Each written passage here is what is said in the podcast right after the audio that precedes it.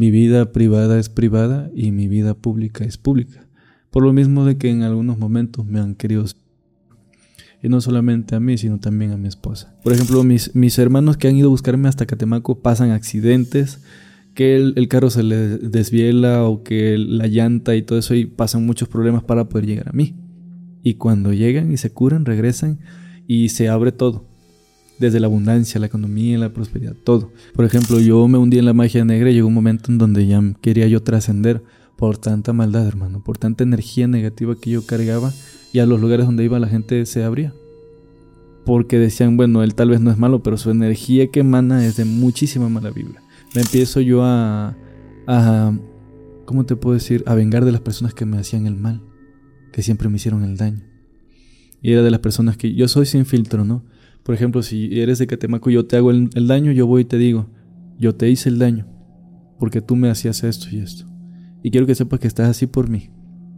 Entonces, si tú no me pides una disculpa, yo no te quito lo que tú tienes. Te voy a llevar a la cueva, pero me vas a afirmar de que tú estás de acuerdo que yo te voy a llevar. ¿Sí? A partir de este momento, si tú no quieres que te proteja, yo no te protejo. Pero tienes que saber que estando allá arriba Dios ya no está contigo. Porque lo que veo es en el fondo en la milpa a la mujer. Y esta mujer traía una santa muerte, como de un metro, abrazada. Y se reía. Y cuando yo entro, el diablo lo estaba jalando de los pies, pero hasta el fondo hay otra sala, que es para hacer entregas de almas, ¿sí? Para hacer el pacto, ¿sí? Y también no solamente eso, el cambio de almas por otras. El día que vayas para allá, cuando vayas, te invito. Gracias. Hacemos un pacto. Antes de iniciar con este video, quiero agradecer nuevamente a mis amigos de Duty Gear por siempre estar apoyando el contenido de Café 423 y sin más, vamos a este episodio. Hey, ¿qué tal banda? ¿Cómo se encuentran? Los saluda su compa el Gafe 423 aquí trayéndoles un nuevo episodio de este podcast La cara oculta de... Tengo un invitado de lujo, saben que este, este tema a mí me encanta y pues sin más vamos a, a presentar a la persona que está el día de hoy con nosotros. Unicornio Negro, ¿cómo te encuentras? Muchísimas gracias por aceptar esta invitación y estar en este espacio, hermano. Muchísimas gracias por invitarme, hermanito. Sé que este todo lo que haces es, es un contenido muy bueno y yo respeto todo lo que tú haces. Muchísimas gracias. Unicornio Negro, hace un momento te preguntaba cuál era tu nombre, ya que en, varios podcasts vi que no, no mencionas tu nombre. Dices, ¿nos puedes decir? Porque sé que la gente va a decir, oye, te comento esto porque sé por qué no le preguntaste su nombre. Entonces, ¿podrías contestarle a todo el público el por qué no das tu nombre? Sí. Bueno, cuando este, desde mis cinco años me dicen unicornio negro, ¿sí? Siempre me han dicho así. Pero ahora cuando me preguntan cuál es mi verdadero nombre, siempre le digo que mi vida privada es privada y mi vida pública es pública. Por lo mismo de que en algunos momentos me han querido secuestrar. Y no solamente a mí, sino también a mi esposa. Por eso también casi no la subo a las redes ni nada. Lo mantienes un poco, como tú dices, privado, lo público, lo público. Estamos igual en ese, en ese lado. También la gente no conoce a, mi esposa. Conocen a mi hijo cuando era un poquitito más chiquito, que tú sabes que cuando tienen un año y crecen, pues sí es un cambio muy grande. Entonces, ya en la actualidad, pues ya no muestro a mi hijo porque ya, ya es muy reconocible. Es eh, por seguridad. Así es. Entonces, pues vamos a iniciar con este podcast y eh, la gente me ha pedido mucho esta, esta entrevista. De verdad, no sabía en un principio si eras tú, porque hay mucho, mucha gente que se hace pasar por, por el unicornio negro. No sé si era una página real o no, pero... En, Facebook este, tengo solamente una página, pero sí hay como 200 clonadas. Sí. Es ahí donde digo, pues tengan más cuidado, hagan videollamada y estos son mis números, ¿no? Okay. Cuando también hago, porque solo en, mi única página realizo transmisiones, en donde pues también las personas pueden ver el apoyo hacia, hacia la gente, ¿no? Hacia el pueblo. Y este, y es por eso que también uno también vive, vive de forma eh, pública y privada. La privada es la familia, pues. Y la, la, la, la, pública, pues al final que me hagan a mí lo que sea, ¿no? Pero pues a la familia eso es lo más importante. Claro. ¿Por qué unicornio negro? ¿Por qué desde muy pequeño te decían unicornio negro? Porque soy el, único de mi, generación, que son primos y hermanos. Este, y aparte de que yo siempre estuve desde el inicio en la magia negra. Entonces mi abuela me dijo un día, pues eres el unicornio negro, eres el único de la magia negra. Y dije, bueno, me gustó. Y desde ese entonces, desde mis cinco años, empezaron a decirme unicornio, unicornio, unicornio negro. Y así empezó. Ahora ya este, me conocen no solo como unicornio negro, sino como el brujo mayor de Catemaco, Veracruz. Y en otros lados me conocen como el brujo mayor más joven en la historia de la brujería en Catemaco, Veracruz. Ya salieron como cuatro o cinco preguntas, pero vamos, vamos por la primera. Claro. ¿Desde los cinco años ya estás metido en la brujería? Sí. ¿Cómo, cómo se dio?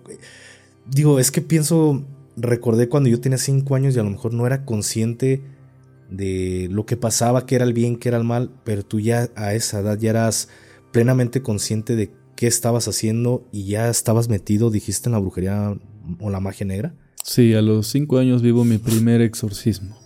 El exorcismo es un ritual para despojar el ente o el espíritu impuro o demonio de la materia, que sería la persona.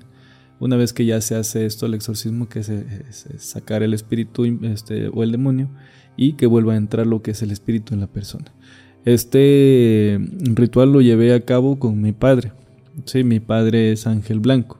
Él fue antes de mí brujo mayor de Catemaco por muchos años. Es una persona que es muy reconocida, vaya. En algún momento lo subieron a la tele. Él mencionó que iba a temblar en tantos días y que el presidente redoblara su seguridad porque iba a tener amenazas ataques. Y nadie le creyó. Y él dijo, va a pasar en este mes. Y nadie le creyó. Cuando pasa eso, empiezan las noticias. El brujo tenía razón. ¿Sí? ¿Por qué? Porque este, redoblaron la seguridad de, Andrés Manuel. Porque pues sí le, lo estaban atacando. ¿Sí? Y ahí es donde se dan cuenta. Y cuando él dice va a temblar, tembló. Y nadie dijo de... nadie, le, nadie le creyó, pues. Pero para poder creer necesitan ver las personas, ¿sí? Las pruebas. Y en este caso, cuando él menciona va a temblar, que AMLO redoble su seguridad y todo eso, fue en la televisión. Entonces pasan como dos semanas y tiembla. Y de, después de dos semanas viene el ataque hacia AMLO. Entonces, este, él se volvió una persona bien respetada.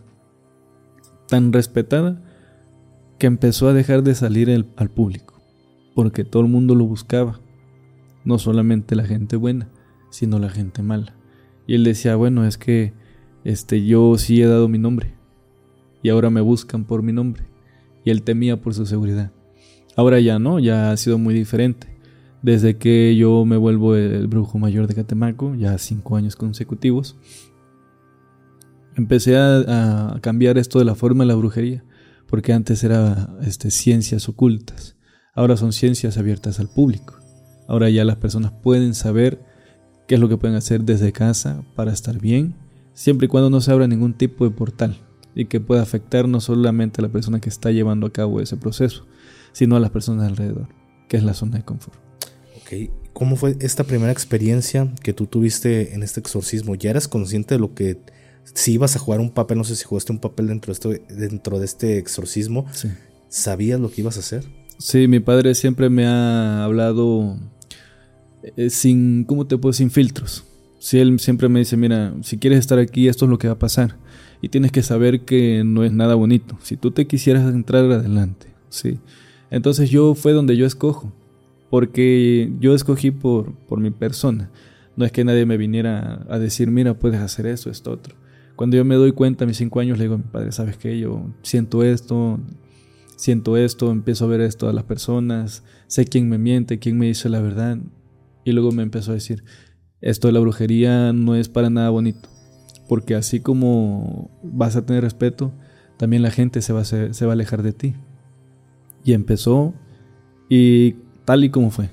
Sí, pasó el exorcismo con mi padre, cura a la persona, que, era una, una, muchacha, sí. La muchacha, este, bueno, nos contacta el esposo. Fue en Coahuila, lo recuerdo bien. Fue en Coahuila, este, Recuerdo que mi padre me llevó en una van, en ese entonces un Winstar o una van, y fuimos. Fue mi madre, mi padre y fui yo. Nos fuimos. Llegamos ahí a ese lugar en donde estaba la familia de la, de la muchacha y el esposo de, la muchacha. En la parte de atrás de su casa había milpas, hectáreas de, cañales y, y de lote. Entonces empezaron a platicar. La muchacha de día era normal, una mujer normal, sin ningún tipo de brujería. Pero llegaba la noche y ya cambiaba. Se transformaba. Se transformaba, hermano. El primer, la primera noche que nosotros estuvimos ahí fue primero para saber si en realidad era algo real. Sí. Eh, para poder hacer un ritual primero se debe determinar si la persona está o no embrujada y qué tipo de, de brujería es la que tenía. ¿sí? Entonces esta mujer estaba poseída por un espíritu que se llamaba Blanca, Blanca de las Palmas. Eh, esa mujer tenía libros de sus abuelos anteriores, sí, de sus ancestros. Y la mujer empezó a leerlos. Empezó a leerlos y a leerlos y a leerlos. Y en los libros antiguos, entre más los lees, cedes energía. ¿Cedes? Cedes energía. Entre más lees, más sabes, pero más te vas consumiendo. Sí. Y llegó un momento en donde ella empezó a hacer un ritual, sin necesidad de saber, solamente guiándose a través de ese libro. Sí. Cuando pasa esto, ella... Pues, abre un portal. Abre un portal. Pero mal, mal, mal, mal abierto, se pareció. Sí, un portal negativo, vaya. Y en este portal sucede que ella se posee. Sí. La posesión es cuando un ente o un espíritu impuro o un demonio entra a tu cuerpo, toma tu materia y al final no vas a poder tú hacer absolutamente nada porque este ente es más poderoso que tú. ¿sí? Si ya sacó tu espíritu y entra en ti, para tomar tu materia no vas a poder hacer absolutamente nada. Al menos que este ente te destruya o tengas un buen guía, un buen guía, un sacerdote, un maestro, lo que sea, un brujo, ¿sí? Alguien que lleve a cabo un proceso bien, de inicio a fin. Y no solamente eso, ¿sí? Bueno, cuando estábamos ahí, Llegaba la noche, la mujer se transformó. Yo tenía cinco años. Entonces, este, recuerdo bien que la casa estaba en un lado, pero los baños eran afuera. Eran de que le hacían fosa y, el baño, ¿no? Entonces uno iba, por ejemplo, estábamos cenando y a mí, a mis cinco años, me dan ganas de ir al baño. Y le digo a mi mamá que tenía ganas de ir al baño, que si por favor me acompañaba, porque ya era noche. Y me dice, le dice mi padre a mi madre, ya está grande. Él necesita ir solo. Vete. Yo de aquí te veo. Entonces yo agarré y dije, bueno, pues tiene razón mi papá, ¿no? Agarré, me paré, me fui al baño. Y cuando lo voy a abrir, siento una energía al fondo, hacia la milpa. Y en vez de meterme, abro la puerta y la vuelvo a cerrar. Y me quedo así como en shock. Porque lo que veo es en el fondo, en la milpa, a la mujer. Y esta mujer traía una santa muerte, como de un metro, abrazada, y se reía. Pero cuando yo la veo, ella empieza a caminar hacia adentro de la milpa. Y cuando yo la observo, ella siente mi mirada y voltea. Y cuando voltea, son unos ojos brillosos. brillosos. De caballo en la noche. Así, hermano, brillosos. Hermosos, pero brillosos. Tal vez algunas personas al momento de verlos sí le hubieran dado, dado mucho miedo. Para mí era algo inexplicable porque yo decía, bueno, ¿qué está pasando? ¿Qué está pasando? No entendías en ese momento. No lo entendía al 100%, pero pues también sabía que era algo, algo malo, ¿no? Cuando la mujer se va, yo me regreso, porque empezó, salió corriendo. Y a mí lo que sí me espantó fue que saliera corriendo. Sí, agarró las antes, salió corriendo hacia la milpa. Entonces, ya sabes, a mí se me van las ganas de ir al baño. Me regreso a donde estábamos comiendo todos y ya no hablé. Ya no hablé, yo nada más cené y todo. Y de la nada el papá este, sale como a la media hora y, empieza a decir, oigan, ¿han visto a la mujer? ¿Han visto a mi hija? Y el esposo, no, pues la vimos aquí, estaba hace un rato. Y yo me quedé siempre callado. Sino en, en, un momento le digo a mi madre, madre, yo vi a la mujer. Y me dice mi mamá, ¿hace cuánto tiempo? Le digo, cuando me fui al baño, te pedí que me ayudaras y pues no mi papá me dijo que saliera y todo eso. Y, fui y me regresé, pero ya no fui al baño. Vi a esta mujer y ella volteó y le expliqué lo que te expliqué a ti. Salió corriendo. Entonces agarraron los, los, el, esposo, el papá y muchísimas personas que estaban ahí de la familia. Empezaron a hacer mechones. Mechones con trinchas, mechones. Y lo prenden, pues, vámonos para adentro. Y empezaron todos. Como cada dos metros, eran como diez personas, cada dos metros se separaron y se metieron hacia la melpa la encontraron tres kilómetros adentro. Se la estaba llevando a la Santa Pero por los, los mismos libros que ella estaba leyendo. ¿sí? Entonces mi padre le dice, vamos a regresarla. Cuando la regresan, pues empieza lo que es ya todo el problema. Ah, cuando la traemos, la traemos ya este, el, el papá y el marido ya la traen cargando. Y ella gritaba. Cuando gritaba, se escuchaban como tres voces en ella, ¿sí? Que empezaba a gritar. Y sus gritos eran insoportables. Eran gritos que te llegaban a tu piel, ¿sí? Entonces la metemos a su cuarto y todo eso. Y dice mi padre, bueno, esta mujer está poseída. Sí. Vamos a hacer un exorcismo, pero hasta el día de mañana en la noche. Por lo que se vivió el día de hoy. Sí, tengo que preparar, material y demás. Y es donde mi padre empieza a preparar material. Pero esa noche, esa noche lo utilizamos como, como para observarla. Cuáles eran sus, la forma en cómo ella, este, estaba en la noche, qué era lo que ella hacía, qué era, qué era lo que ella hacía, cómo lo hacía y todo eso. La, más bien la espiamos, ¿sí? Quien nos dio el, permiso fue el papá y, el, marido. El marido estaba, cada vez que ella se ponía mal, el marido pues lloraba. Lloraba y luego decía que es que ella tenía ganas de tirar la toalla, pero que él amaba a su esposa. Y que todo estaba bien, solamente que los libros que ella este, tenía ocultos era lo que le había hecho. Nos presentan los libros y todo, y nos damos cuenta que esos libros sí tenían muchísima información que no tenía este, ninguna otra persona, ¿sí? Dice mi padre, entonces vamos a destruirlos, ¿sí? Para que no los vuelva a agarrar la mujer. De los, de los cinco libros que había, tres fueron los que se destruyeron y dos quedaron ahí, porque dijo el, padre, bueno, pues ya se destruyeron estos libros, esos tres, yo creo que ella ya no va a seguir con esto. Entonces el padre guarda dos libros y empezamos al día siguiente el ritual. Pero esa misma noche la mujer la mujer se alzaba con los puros pies, con los dedos. Se alzaba, aplaudía y se volvía, se volvía a hincar con las mismas rodillas, pegaba al piso. Sí, pegaba al piso. jalón de golpe. Sí, de golpe y con los mismos dedos los pies se alzaba, aplaudía y volvía a pegar eh, sus rodillas al piso. Y así estuvo parte de la noche. Sí. Cuando al, día siguiente ya la mujer pues estaba toda dolida de las rodillas y todo y decía, que qué le había pasado, que qué le habíamos hecho nosotros, ¿no? Entonces, este, pues se le mencionó, ¿sabes qué? Nosotros no hicimos nada. Tú estabas haciendo esto, no sé si te acuerdes o no, y la mujer no se acordaba de absolutamente nada. Empezó a llorar, porque decía, ¿cómo, cómo puede ser posible que yo misma me esté haciendo esto, no? Ayúdenme. Entonces dijo, dijo mi padre, si tú quieres que te ayudemos, debes de dar el consentimiento y firmarme. Porque como ya estaba muy avanzado lo de la muchacha, o era que te firmaran para poder hacer el, proceso. Y pudieran pasar dos cosas. Que aguantara la mujer el proceso y se liberara o que no lo aguantara. Y, perdiera la vida en el Y perdiera la vida. Sí. Entonces los padres estuvieron conscientes y dijeron sí. El papá y, el esposo, que eran los, los líderes de, de, ahí de su, de, de, su familia, pues. Dan el, dan el consentimiento y decimos, pues bueno, adelante. Empezamos a trabajar. Sí.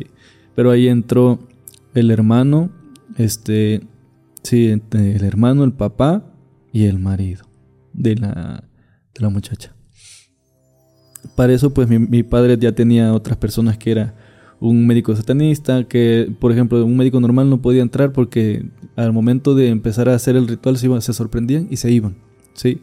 Pasaba muy seguido con él. Entonces busca un médico satanista, en ese entonces no había como que cámaras ni nada de eso, solo había este, grabadoras. Entonces mi padre decía, este, necesito una grabadora para grabar a partir de este momento todo lo que se va a hacer, porque él decía, si esta mujer se me fallece aquí y no me firmaron nada ellos, ellos pueden decir que yo tuve la culpa. Él siempre me dijo, mira, si tú vas a hacer esto, necesitas que te firmen esto. Y acá él me empezó a enseñar.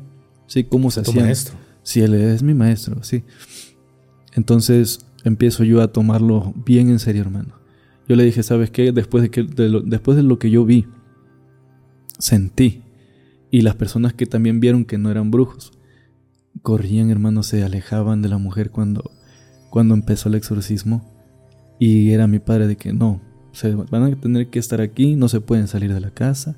Si se, si se sale este, uno de ustedes del cuarto en el que estamos aquí realizando el exorcismo, puede que ustedes se lleven la entidad y se vayan. Entonces, que hicieron o no, se sumaron, agarraron los brazos y las piernas de la, de la muchacha. Y la muchacha tenía un poder, hermano. Su hermano pesaba como, como unos 120, ¿sí? Y le hacía a su hermano así. Sí, como si nada. Como trapo, hermano.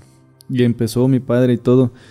El médico satanista llegaba y le tomaba la presión y se, se alejaba. Llegaba, le tomaba la presión y se alejaba. Y cuando empezó a hacerse el, exorcismo, el despojo del espíritu, del demonio, empezó todo a vibrar. Todo a vibrar, la mujer gritaba. Y imagínate, gritaba y se escuchaban dos, tres voces y tú decías, ¿qué hago? Y volteabas a ver la puerta y la gente volteaba a ver la puerta a las personas y, y uno se le queda mirando así como que no te salgas, no te salgas. Y entonces este pasó, se hizo el exorcismo. Se le desprende el espíritu a la mujer. Y cuando llega otra vez la mujer, este, otra vez vuelve, vuelve a ser ella, empezó a llorar. Que porque ella sentía que se quemaba por dentro. Y empezó a decir todo lo que ella sentía, pero que no podía hacer absolutamente nada. Porque no era ella, era el ente que la estaba controlando. Nos fuimos, se acabó todo, nos felicitaron y todo, y este, incluso a mi padre en ese tiempo se daban lo que eran como regalos, ¿sí? De que te voy a regalar una gallina para que te la lleves a casa. Y este, esta gallina es ponedora y todo eso, ¿no? Entonces, este, bueno, está bien, muchísimas gracias, ya nos la llevamos a Catemaco y todo eso. Pasaron dos meses. Los libros. La muchacha volvió a agarrar los últimos dos libros, que quedaron. Sí, y los volvió a leer. Y volvió a entrar el lente en ella. Ahora ella se ha encargado de buscarlo. Sí. Entonces, fue ahí donde le dijimos a las personas, ¿sabes qué? Pues no sabemos si volvamos a regresar. Y al volver a intentar otra vez el exorcismo, ella vuelva a, vivir, ¿no? Porque la última vez que se hizo ese, ese ritual, la mujer iba... Estaba muy débil, pues. Y ahora con estos últimos dos libros, pues ya le dijimos, ¿sabes qué? Por más que nosotros queramos hacer esto, eh, si es ella la que desea estar en conexión con ese ente, no podemos hacer absolutamente nada. Porque nosotros vamos a despojar siempre, pero si ella siempre va a buscar esa forma, pues no podemos ayudar. Eh, la muchacha como a los como a los tres meses, sí. Siempre hemos avisado que nunca hemos ah, este que nunca hemos sabido nada de ella, sí. Se ha mencionado porque mi padre siempre me, me había dicho, ¿no? este, ya no mencionas nada de ella, ¿sí? Porque empecé a mencionarlo esto en varios lugares. Y ya después que me dijo, sabes que ya no lo menciones, la muchacha pues falleció por los libros. Después de que ya no lo quisimos ayudar, falleció. Después de tres meses, el, el marido se queda con los libros. Y cuando fallece la, la muchacha, el marido se queda con los libros. Y ya sabes, mi esposa fallece y quiero intentar conectar para poder hablar con ella en, otro, en, otra, este, en, otro plano espiritual.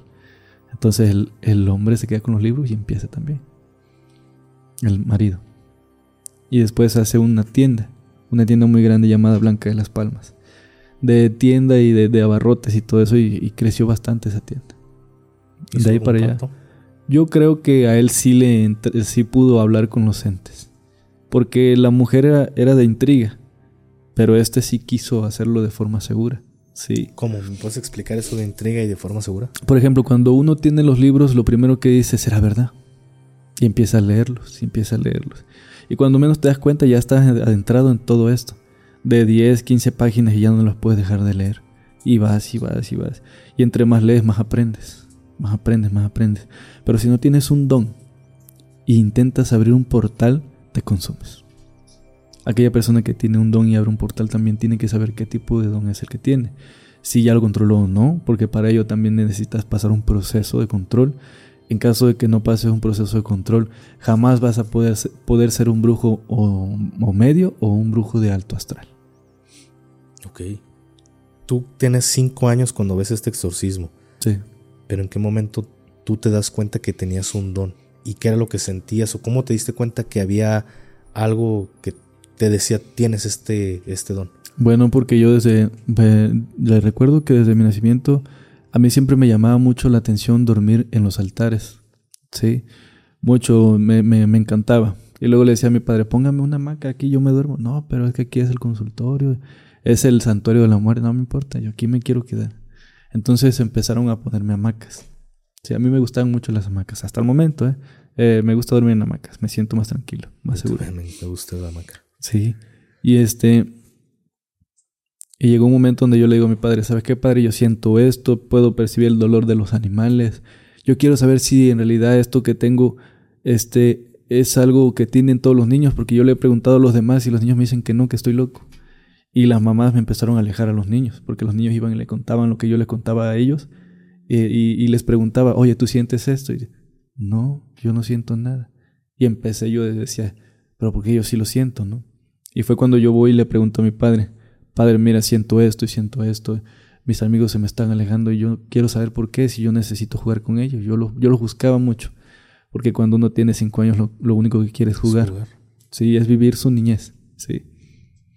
Y mi padre me dijo, lo recuerdo bien, me dice, tienes que saber que si te vas a adentrar a esto la brujería, vas a recibir un rechazo muy feo, porque es el mismo rechazo que recibo yo, que, el, que recibe tu abuelo en su tiempo y ahora tú lo vas a recibir.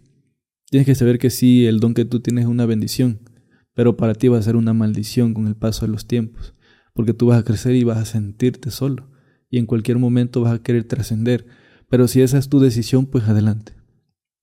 le digo, sí, sí yo quiero hacerlo, porque yo me sentía muy bien en el lugar en donde yo estaba, en el lugar en donde yo dormía, ¿sí? Y empiezo a desarrollar lo que yo tengo.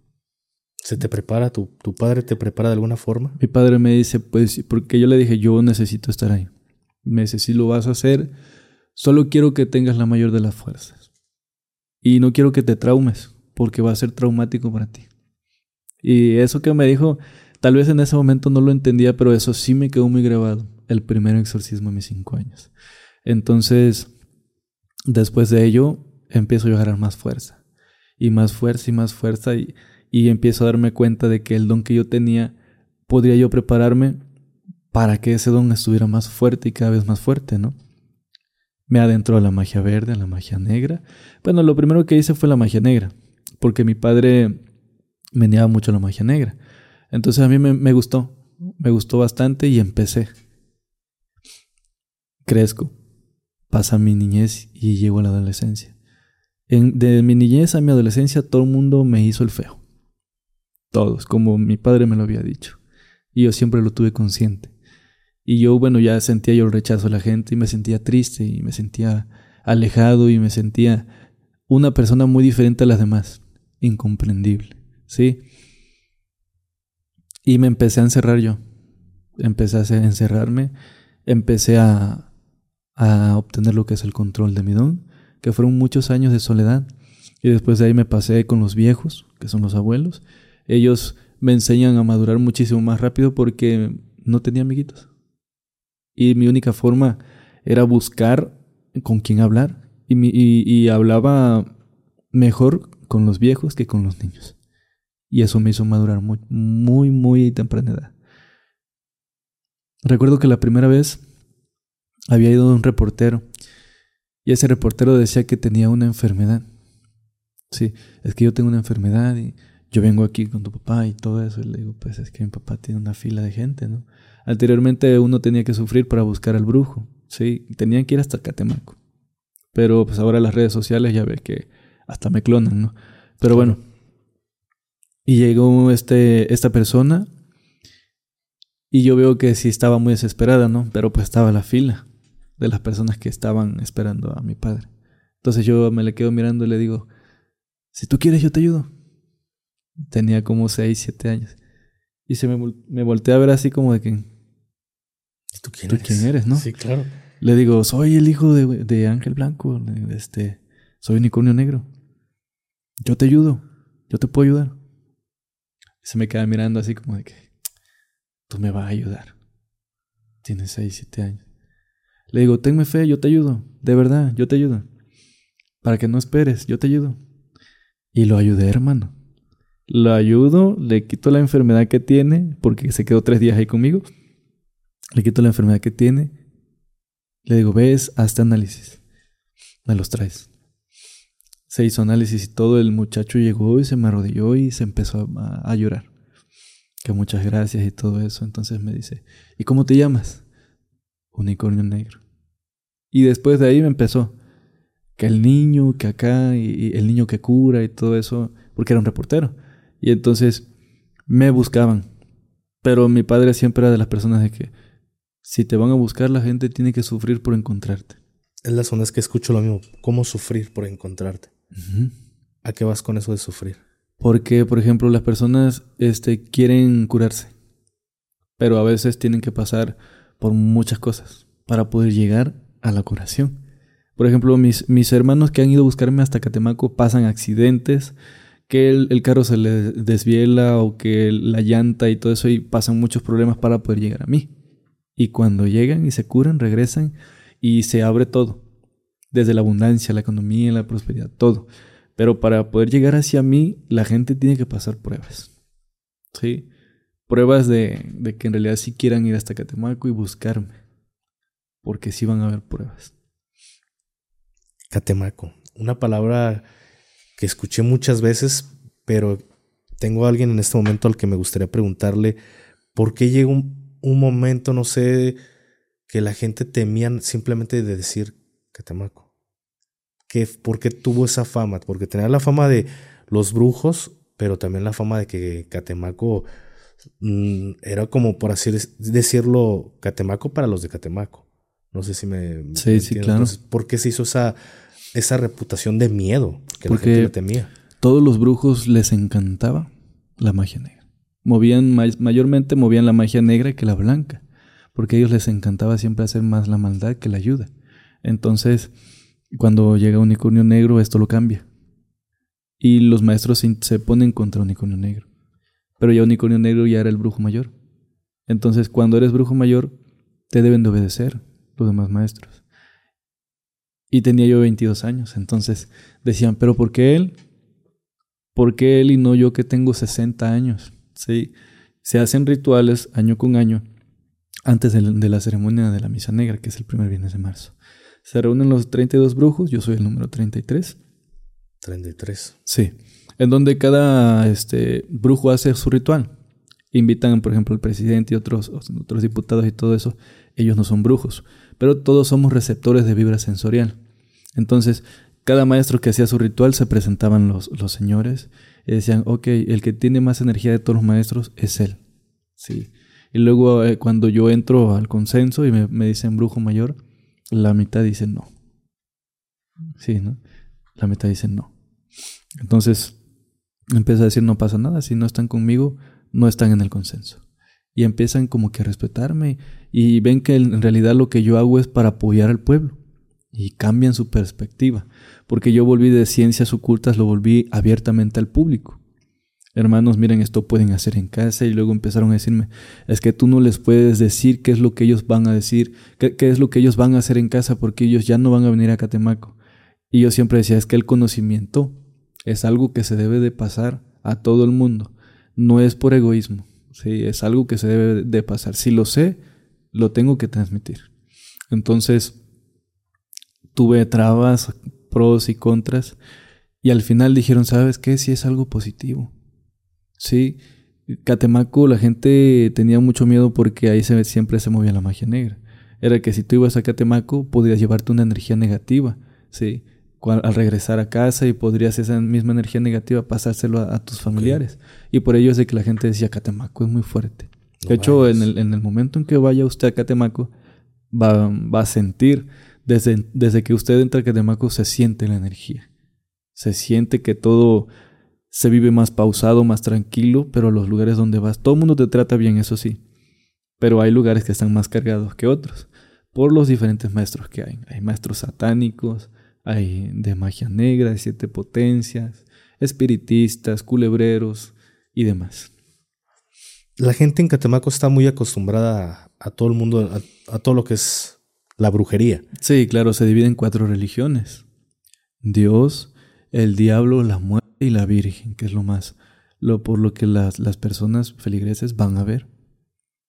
Entonces los niños, cuando tú eras niño, estaban conscientes. No es como que es algo muy común para la gente en Catemaco hablar de la brujería. Sabían que tú tienes un don fuerte. Sí. ¿Te temían cuando eras un niño? Pues en el, cuando era niño, ya sabes, cuando uno es niño nadie te teme, porque eres un niño.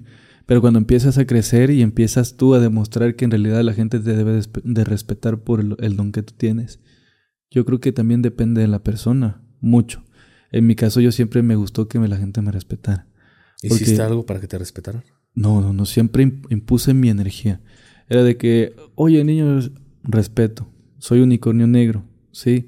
A partir de ahora me debes de llamar unicornio negro, ¿sí? Ah, está bien maestro, claro que sí. Desde muy chico empecé yo a, porque siempre he respetado a las demás personas y yo digo, yo les decía, ¿por qué si yo te respeto tú no me vas a respetar a mí? Por ser niño.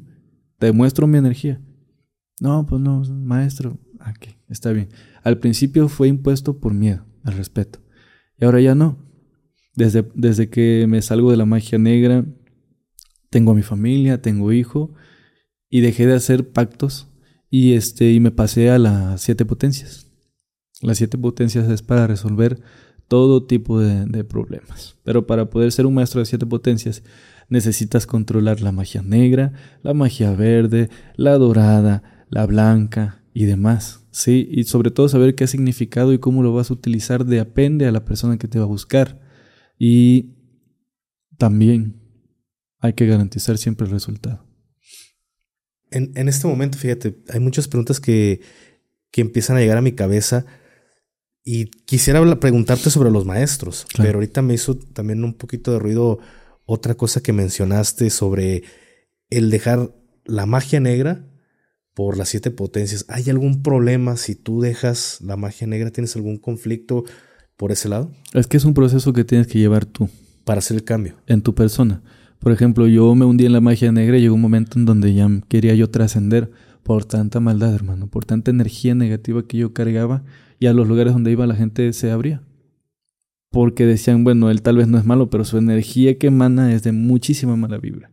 No hay que acercarse. Entonces, vivió procesos en donde todo el mundo se me alejaba, todos, todos. No tuve muchas novias. Sí, al caso como dos. Y se me iban a la semana. Entonces, este, sí viví un proceso muy solitario. Es por eso que cuando encuentro a mi esposa, él lo es todo para mí. Sí, es por eso de que yo mi vida privada, personal, lo llevo privada. Porque yo no, no me gustaría que le hicieran a mi familia algo. Claro, sí, te entiendo, te entiendo mucho por ese lado. Te lo mencionaba también, mi esposa no lo hago pública, me dijo ya no lo hago, pero cuando tú entras a la magia negra o empiezas a hacer magia negra, ¿tienes que hacer algún pacto con algo para poder hacerlo? ¿Cómo es, ¿Cómo es ese proceso? Pues era mi esencia, hermano. Sí, era de que yo, yo lo quería hacer, me llamaba mucho la atención, dije aquí es, aquí, de aquí soy. Y cuando lo controlo y empiezo a hacer el mal después de que crezco y mi adolescencia, me empiezo yo a, a, ¿cómo te puedo decir? A vengar de las personas que me hacían el mal, que siempre me hicieron el daño. Y era de las personas que yo soy sin filtro, ¿no? Por ejemplo, si eres de Catemaco y yo te hago el, daño, yo voy y te digo, yo te hice el daño, porque tú me hacías esto y esto. Y quiero que sepas que estás así por mí. Entonces, si tú no me pides una disculpa, yo no te quito lo que tú tienes. Ok. Entonces sí estoy así por esto de verdad te pido una disculpa y, yo sé que no va a volver a pasar.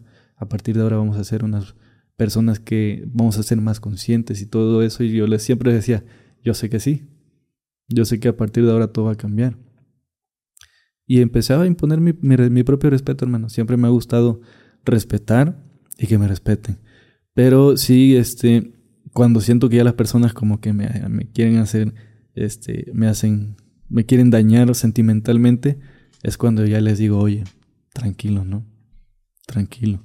Y ya es cuando empiezan, dicen, no, pues, pues sí tienes razón, ¿no? Pero cuando La magia negra lo, lo... Yo creo que fue mi...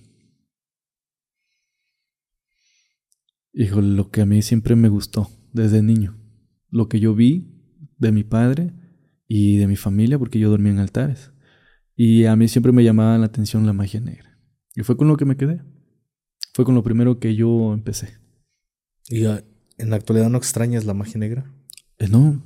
no. O sea, la magia negra lo utilizo para destruir magia negra, eso sí. Porque se combate magia negra con magia negra. No se puede combatir magia negra con magia blanca. Ok. Fíjate, traigo, desde hace rato traigo lo de los maestros, pero quiero ir, irme un poco todavía más atrás.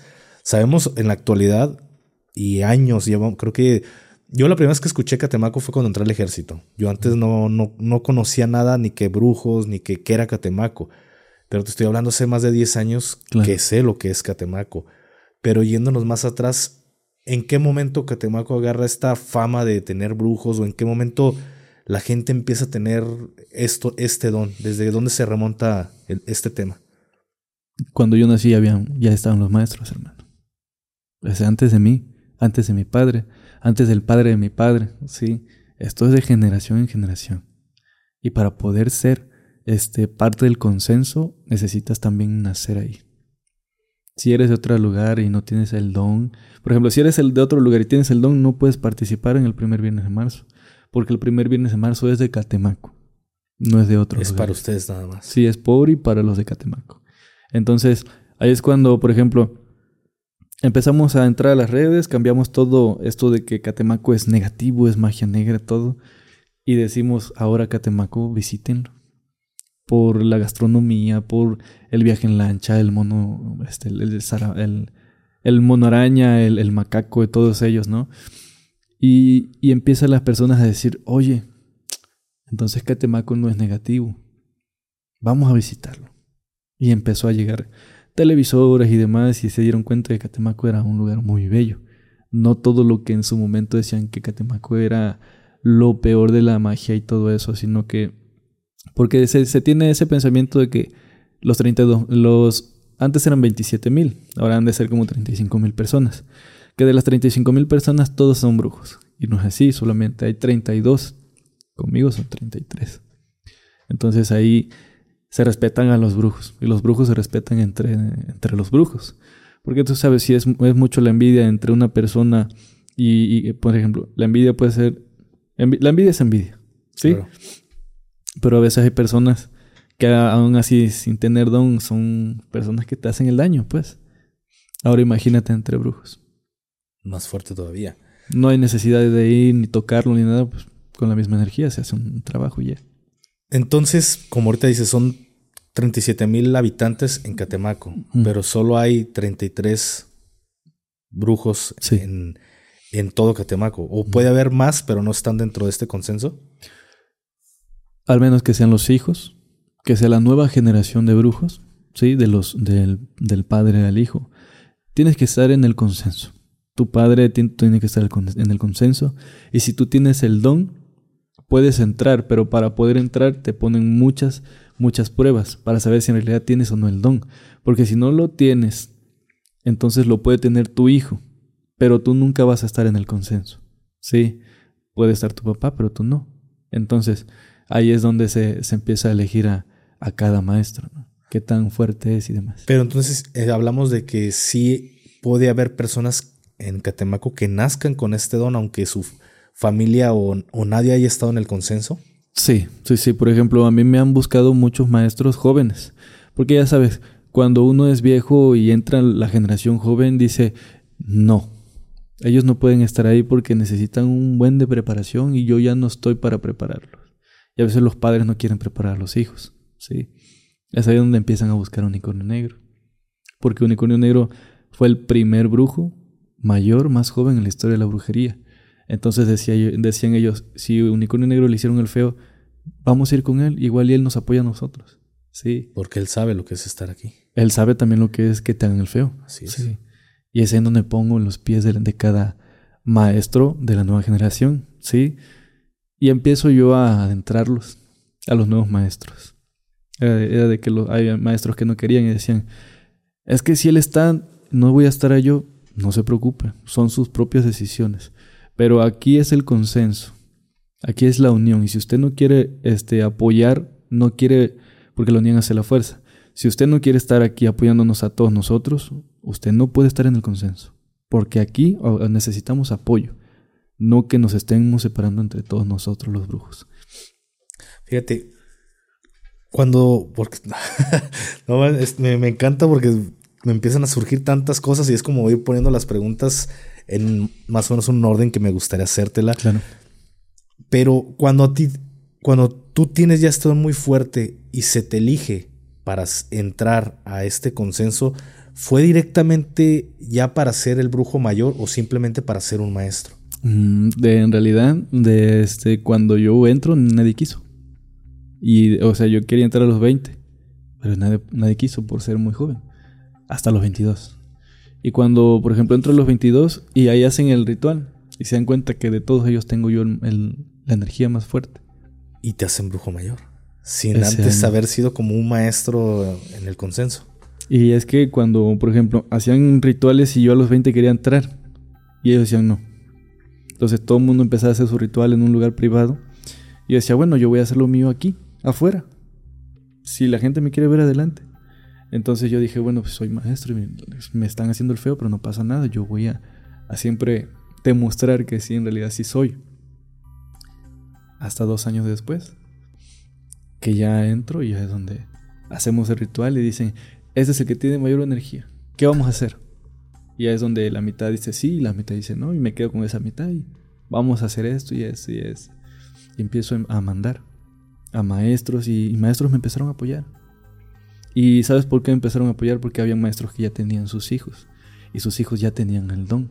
Y decían, bueno, tal vez yo ya no tengo la fuerza que tenía hace 10, 20 años, pero tú sí, y los puedes encaminar a ellos. Y yo te lo encargo, por favor, que no me lo desvíes. Ok, yo los, yo, yo los les paso el conocimiento, porque el don, pues tienen que nacer con el don. No les puedo yo pasar el don. ¿Sí? Les paso el conocimiento y ellos empiezan adentrarse aún más con su padre y demás. Y, fue un momento en donde los padres antes no aceptaban que los hijos, la siguiente generación, iba a ser fuerte, sí. Pero después de que sale Unicornio Negro, empieza a hablar con ellos, oigan, son padres, ¿qué pasa? ¿Por qué no van a apoyar los hijos? Si ustedes le están dando la espalda, que son los padres, ¿quiénes en el futuro les van a dar la espalda sin ser sus padres? Tienen que saber que desde ahorita, si ustedes no lo apoyan, en el futuro ellos se van a sentir aislados y solos. Entonces empezó a cambiar todo esto. Ok, vamos a hacer esto y vamos a hacer esto otro, pero necesito que la brujería se vuelva pública. Ah, es que la brujería es privada y que no, vamos a volverla pública, vamos a volverla pública.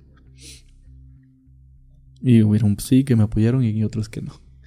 Y este y cambió todo hermano de la brujería en Catemaco.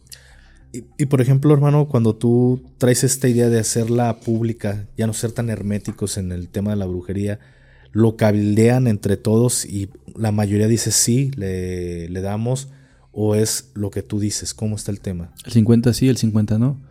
Pero ya sabes, cuando uno quiere, este, yo sabía que la brujería iba a evolucionar en Catemaco. Yo sabía qué tan grande se iba a volver. Si ya estaba grande porque decían que era mala yo dije, yo quiero volverla grande, pero de una forma buena, positiva, porque Catemaco no es malo. A veces son malos los maestros, pero Catemaco no. O sea, es como si estuvieras en un templo y el padre fuera el malo. El padre es el malo, no el templo. ¿Sí? La palabra del padre es lo que está mal, no el templo. ¿Sí? Entonces empezamos a decir eso. ¿no? Es, que, es que no es Catemaco, es cada maestro. Este está mal. Vamos a hacerlo cambiar de opinión. Íbamos, hablábamos. Razona. No podemos desunirnos. Entonces empezaban a razonar y decían, ok, vamos a hacerlo. Vamos a hacerlo. Y empezó esto. Muchísimos maestros han salido a la luz. Yo creo que yo, este, Unicornio Negro, este, empezó primero en su página. Era una página bien desde cero me, veían como tres, cuatro personas y yo les seguía así, dando, dando, dando. Me empezaron a ver que 100, ya después 200, ya después 600. Ya después mil, dos mil, en un en vivo, tres mil quinientas personas en un en vivo y empezó a subir.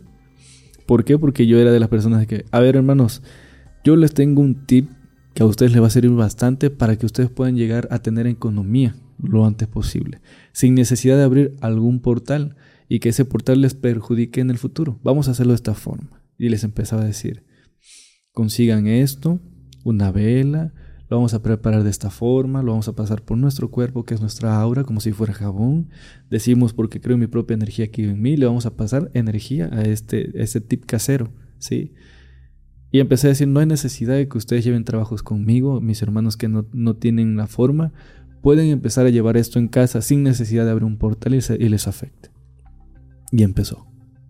Y ahora ya, pues todo el mundo me, me conoce a mí y a muchísimos más maestros. Claro, y en un principio los demás maestros cuando tú empezaste a, a incursionar en, en, el mundo de las redes sociales, no había como un problema de... Sí, sí, sí, me mandaban a hablar a cada rato. No puedes hablar de esto, no puedes hablar de esto otro.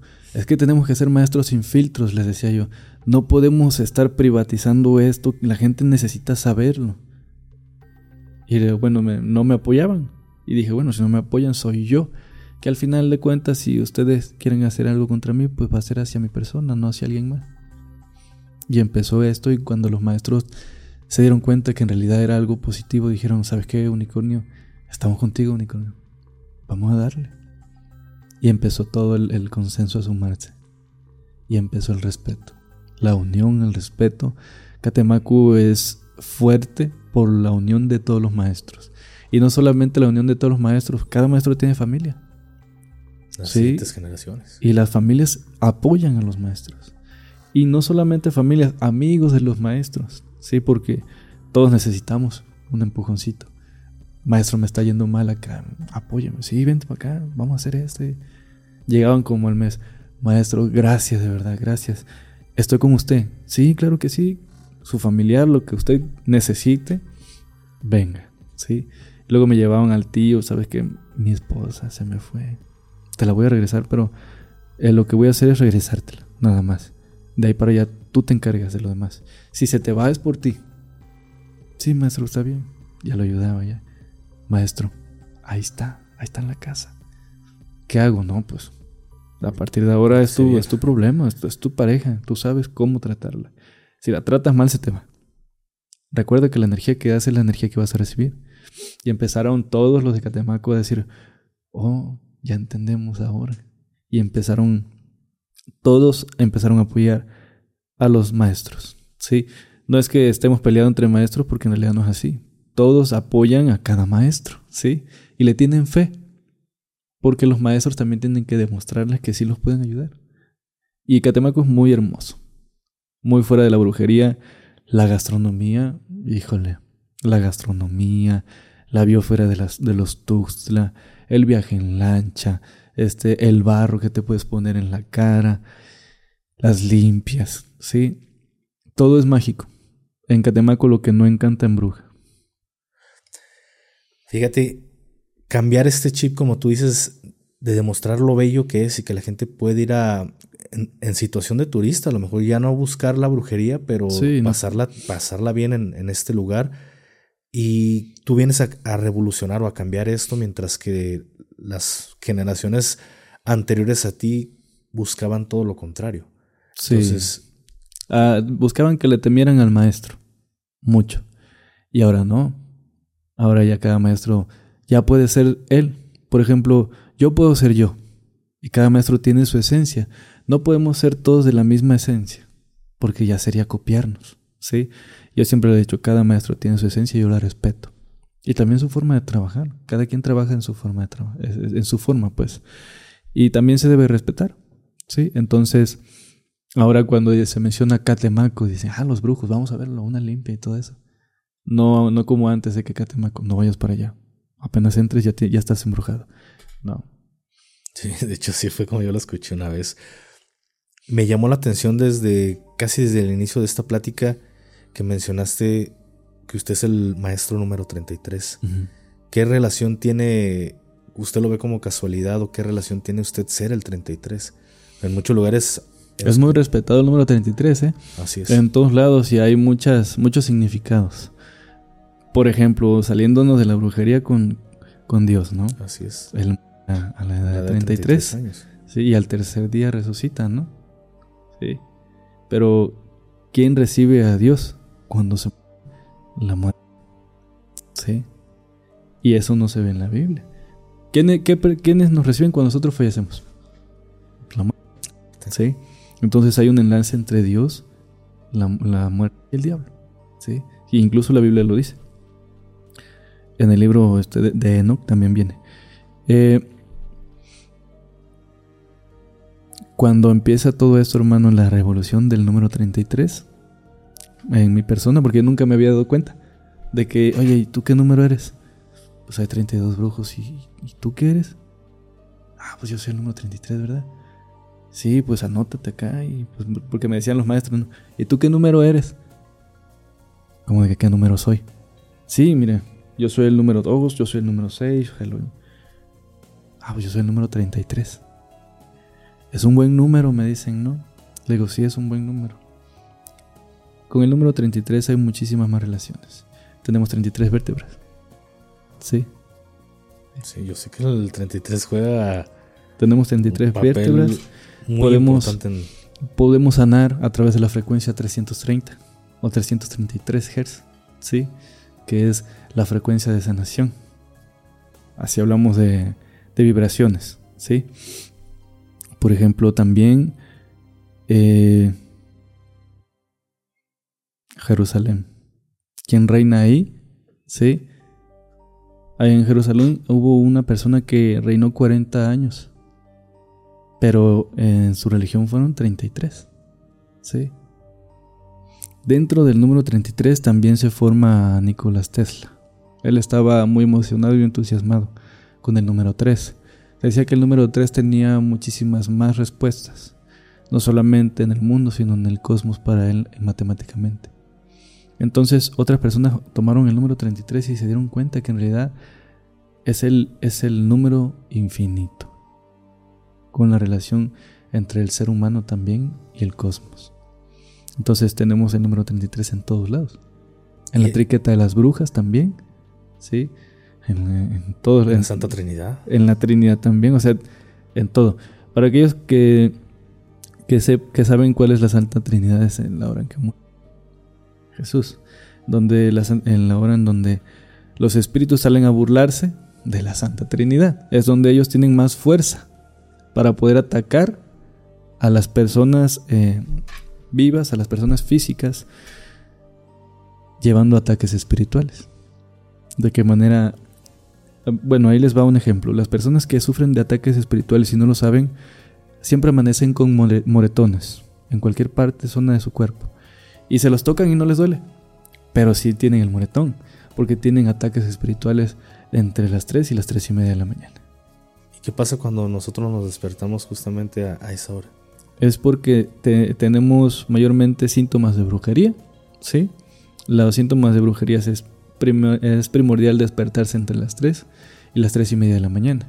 También hay síntomas de la brujería, los dolores constantes de cabeza, los dolores constantes de hombros, de espalda y de cadera. Así como cuando ya la energía es muy avanzada, sientes como los pies te empiezan a quemar y empiezas a sentir como se empieza a quemar de abajo hasta arriba. Los sueños.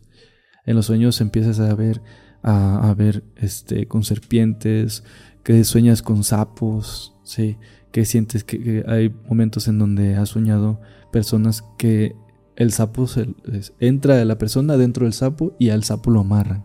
Entonces ya ahí empiezan las los significados de los sueños. Wow. ¿Tú crees que es casualidad que haya sido el maestro número 33? Pues yo digo que ¿O ya estaba destinado que tú lo fueras? Híjole, pues es que le hemos batallado mucho a esto de, de volver Catemaco algo... Siempre ha sido mágico. Es un pueblo mágico. Pero le cambiamos todo. Todo de malo a bueno. Porque yo siento que a eso vine, ¿no? Sí. Y yo traigo un movimiento que es el de la Santa Muerte. Yo doy la palabra de la muerte. Entonces, también hay, había maestros que decían, no, es que tú estás con la muerte. Yo voy a seguir y hasta mis finales, yo voy a seguir ahí hasta me- el día que yo fallezca voy a seguir y voy a terminar con la muerte. Pero tú tienes que darle algo a cambio a la muerte para, No, para no, yo recibir no. su ayuda. No, no, no. La gratitud. Uno debe ser siempre agradecido. Y uno debe siempre saber en el lugar en donde sale. Yo vengo del monte, hermano. Ve donde estoy, en una ciudad. Sí, a veces para mí era muy extraño salir del, del monte, de mi zona de confort, e ir a un lugar en donde está todo cerrado y con casas y digo, pues yo vivo en el monte, ¿no? Me gusta más la naturaleza. Cuando yo estoy en Catemaco es mucha naturaleza, se, se respira un aire Diferente. diferente a como cuando vienes a la ciudad y dices, ah, aquí está bien contaminado, ¿no? Pero al final son las personas quienes eligen cuidar ese medio ambiente que, en el cual viven, ¿no? Claro. ¿Extrañas ahorita estar en Catemaco en estos momentos? Extraño a mi hijo, a mi familia. Porque también uno debe de sacrificar muchas cosas. ¿Sí? Cuando menos te lo esperas te estás dando cuenta que ya sacrificaste tu tiempo. Y no solamente son sacrificios con, con este con animales y todo. eso. Cuando menos te das cuenta ya sacrificaste algo. Claro. ¿Y Tu es tiempo, tu espacio, las horas que tal vez podrías estar con tus hijos. Lo estás sacrificando porque necesitas sacrificar como papá el tiempo para llevar comida a casa. Somos el sostén, ¿sí? Y es en donde dices, bueno, pues sacrifico mi tiempo para que ellos estén bien. Siempre y cuando cuando yo llegue ellos me reciben con, con mucho amor y al final el, el sacrificio se paga con ello, Claro. ¿sí? Ahorita hablábamos sobre la muerte. ¿Qué pasa cuando la gente le pide algo a la muerte? ¿Hay que pagarle alguna ofrenda? ¿no? Se tiene ese, ese pensamiento de que si tú le pides la muerte y no le cumples, se lleva a tu ser querido o a ti. Pero en realidad no. Siempre lo he dicho, mayormente cuando las personas piden que cure a un enfermo, lo cura. Pero si tú le dijiste, cúrame a mi hijo o a mi esposo o a mi hermano o a mi primo, lo que sea que tenga que- curar. Y si tú me lo curas, yo te prometo traerte una ofrenda de flores durante un año, pero mes con mes. El primero de cada mes te voy a llevar flores. Ok, dice la Santa Muerte. Bueno, ya te escuché, yo te ayudo. Regresa a tu familiar, le quita la enfermedad. ¿Y qué pasa? Que se te olvida. Entonces, lo único que va a hacer es que para la próxima que tú le vuelvas a pedir, va a decir, no, pues este no, este no me cumple. ¿Para qué lo voy a ayudar? ¿Para qué voy a perder tal vez mi tiempo, no? Ayudando a una persona que no me cumple con mis promesas, con mis ofrendas.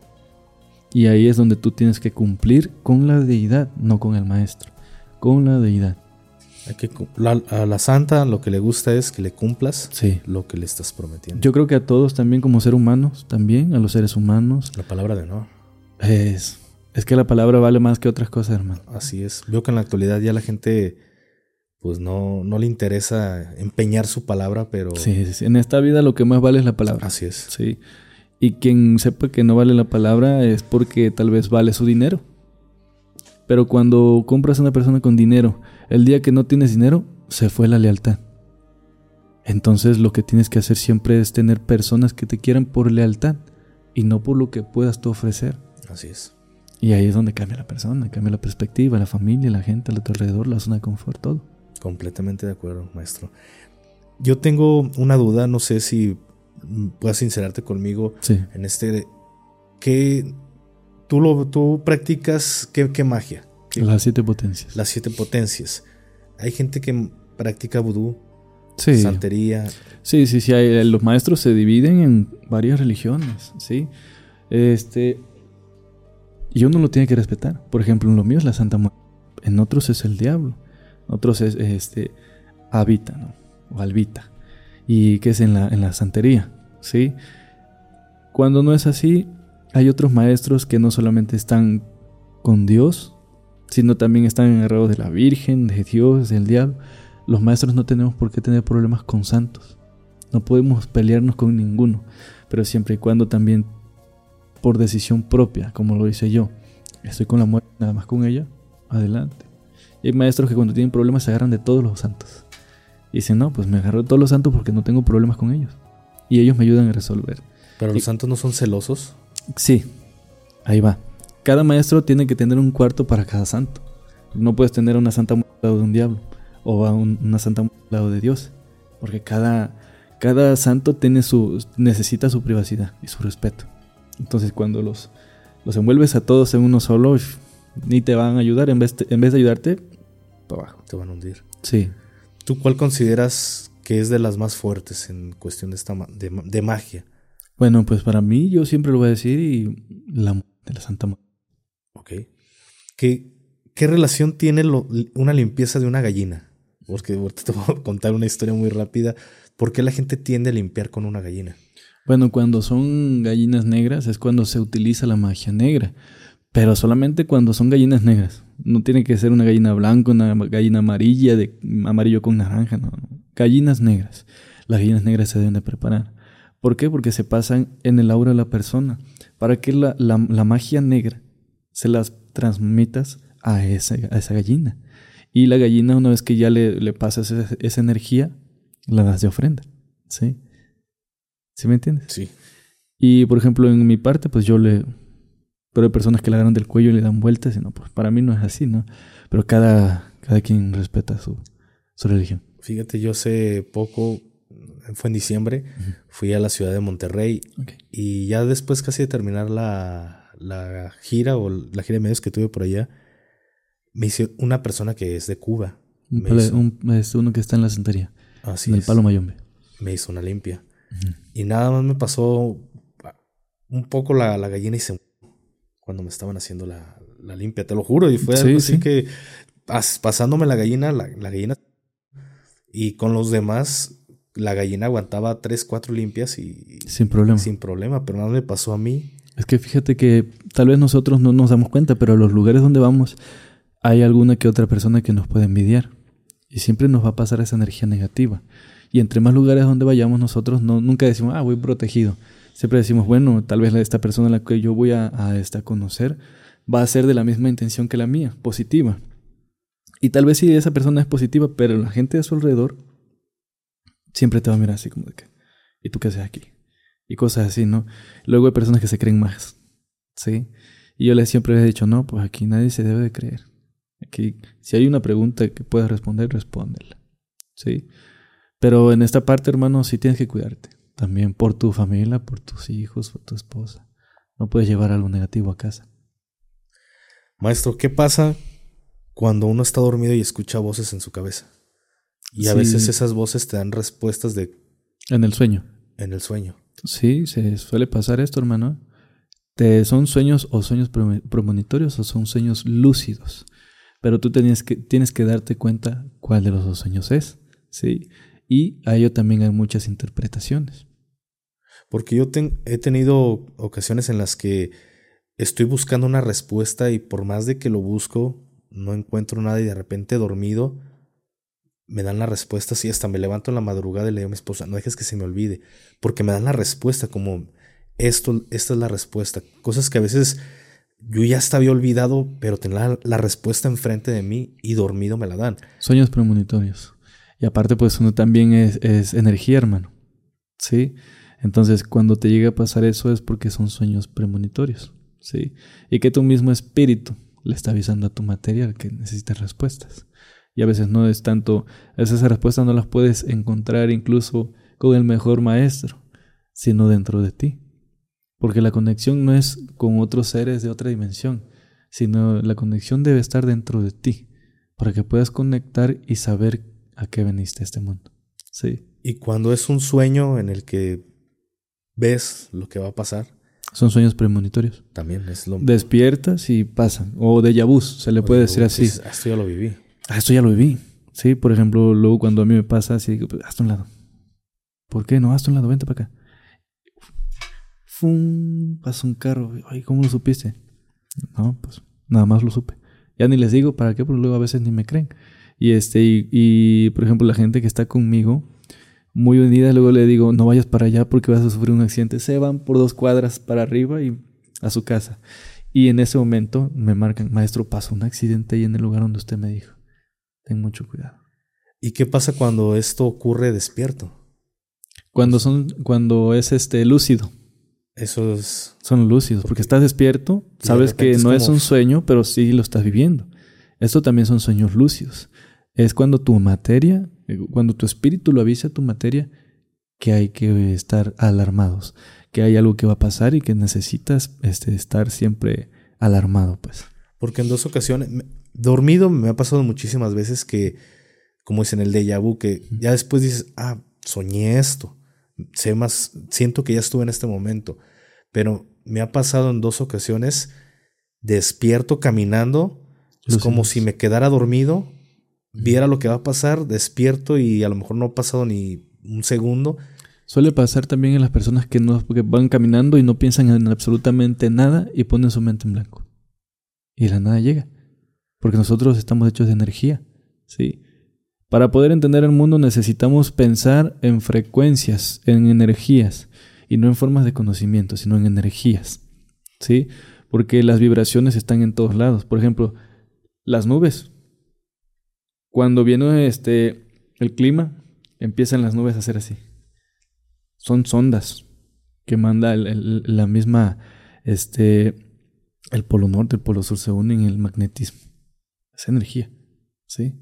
Es vibraciones en todo el mundo. Por ello existen las auroras boreales y demás.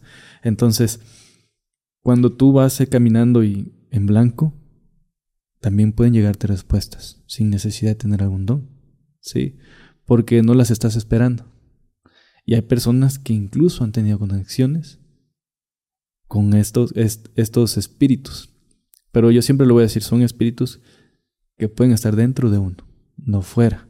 Y hay personas que pueden estar, trabajar con dos o tres espíritus. Claro que uno de ellos va a ser bueno y uno de ellos va a ser malo, ¿sí? No puedes tener dos espíritus buenos, porque ¿cómo vas a, saber cuál es lo bueno y cuál es lo malo? ¿Sí? Todas las veces que tú hagas lo bueno, y, y ha ocurrido mucho. A veces uno es muy bueno que hace trabajos para gente que es muy malo, ¿sí? Y luego donde te sale eso del de, hijo, le ayudó a una persona que no, se que no merecía mi ayuda, ¿no? Pero aún así le ayudé a que se retirara esta persona. O lo protejo, ¿no? De tal, de amenazas, ¿o no? O uno lo puede proteger para regresar las energías, incluso de muerte, ¿sí? Quien te desee esa energía, quien te desee el mal, pues está la protección para regresar esa energía al doble. Y es ahí en donde también, o sea, la, la brujería, la magia y la hechicería es muy bonita. Si la sabes controlar. Si la sabes controlar. Y si te sabes controlar tú. Porque como maestro uno se debe controlar porque hay muchas personas que te puedan ofender.